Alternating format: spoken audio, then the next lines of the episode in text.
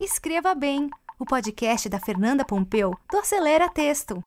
Terezinha Zerbini nos deixou em 2015, mas sua marca na luta contra a ditadura militar e na construção da redemocratização ficou. Este perfil foi escrito por mim para o livro Brasileiras Guerreiras da Paz. Naturalmente, Terezinha era viva. Os pés no solo da pátria amada, os pés na velha rua, na antiga casa, os pés de volta aos empregos e às universidades, os pés fora das prisões, dentro das sessões eleitorais, os pés correndo ao encontro da esperança. A lei da anistia, promulgada no 28 de agosto de 1979, pôs os pés do Brasil no caminho da redemocratização. Para consegui-la, cidadãos haviam ido às ruas, receberam gases lacrimogênios nos olhos e cacetadas nas costas, na cabeça, nos pés. Muitos acabaram fichados no Departamento de Ordem Política e Social, DOPS. Não obstante, a plenos pulmões, seguiram gritando pela anistia ampla, geral e restrita uma das principais responsáveis pela mobilização nacional e pela vitória do perdão político, atende pelo nome de Terezinha de Godoy Zerbini. Ela foi mentora e figura de proa do movimento feminino pela anistia. O que me moveu foi a indignação. Doía ver uma geração inteira massacrada pelo autoritarismo. Aliás, indignação e pensamento livre são fundamentos da personalidade dessa cidadã nascida em 1928. Aos 17 anos, ela foi internada em um sanatório para tuberculoses. O médico a proibiu de abrir a janela, tomar ar, sair do quarto. No outro dia, ela olhou-se no espelho e levou um susto. Eu era a sombra de mim mesma. Decidiu, já que morreria, ao menos o faria com dignidade. Abriu a janela, deixando o ar circular. Encheu a banheira e tomou um prolongado banho.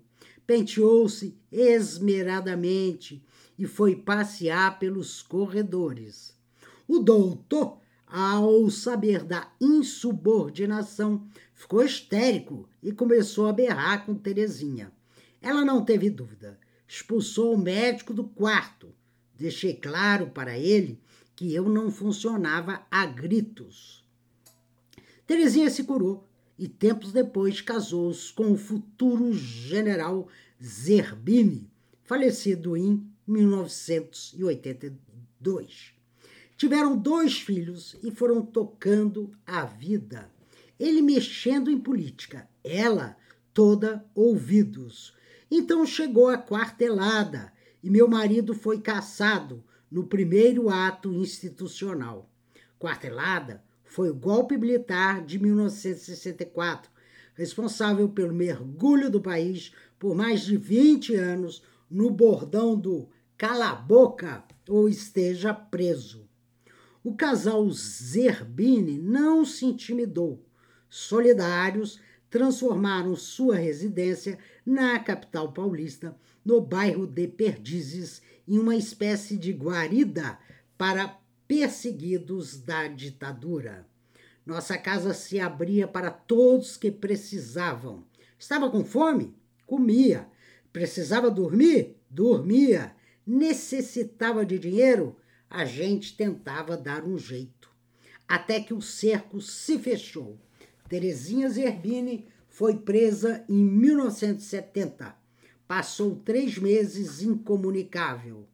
Dentro da cela, a palavra anistia começou a rondar sua cabeça.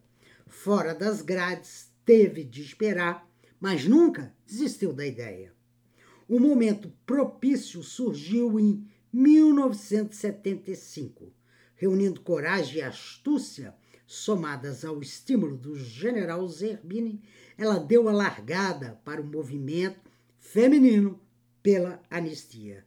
Nessa altura, as organizações políticas eram terra arrasada. Não podia sindicato, não podia grêmio, não podia nada. Daí, ela imaginou o quanto seria difícil para a ditadura reprimir um grupo formado por donas de casa, mães, mulheres insuspeitadas. O próprio machismo dos militares e de seus civis anexos minimizaria o poder de fogo de um grupo de senhoras. Acertou na mosca. O movimento feminino pela anistia cresceu. Para aumentar a rede, ela pôs o pé na estrada. Foram criados núcleos na maioria dos estados brasileiros. Onde houvesse uma tribuna, ela falava. Com a língua solta, martelava para ouvidos sensibilizados ou moucos. Só a anistia unirá os cidadãos brasileiros. Precisamos curar as feridas para seguirmos em frente. Seguir em frente era reinventar a democracia brasileira, processo que só se consolidaria com a Constituição de 1988. Mas não resta dúvida, e a história confirma: o movimento feminino pela anistia foi a aurora das liberdades democráticas. Ele não apenas favoreceu as vítimas do regime de exceção, também oxigenou organizações populares, atraiu muitas mulheres para a esfera pública e inspirou novas modalidades de fazer política. A advogada Terezinha Zerbini é ao mesmo tempo lendária e de carne e osso chamada de a Dama da Anistia, ela sabe que há necessidade de seguir lutando se quisermos um Brasil menos igual e mais respeitoso com seu povo. Eu sou uma mulher de trabalho. Sintonizada com as questões emergentes, em 2000 ela fundou um Instituto Aberto Redenção das Águas, IARA, organização não governamental voltada para o cuidado e a preservação do ouro do futuro. Na sua opinião, ter ou não ter água potável implicará em seguir existindo ou não a espécie humana.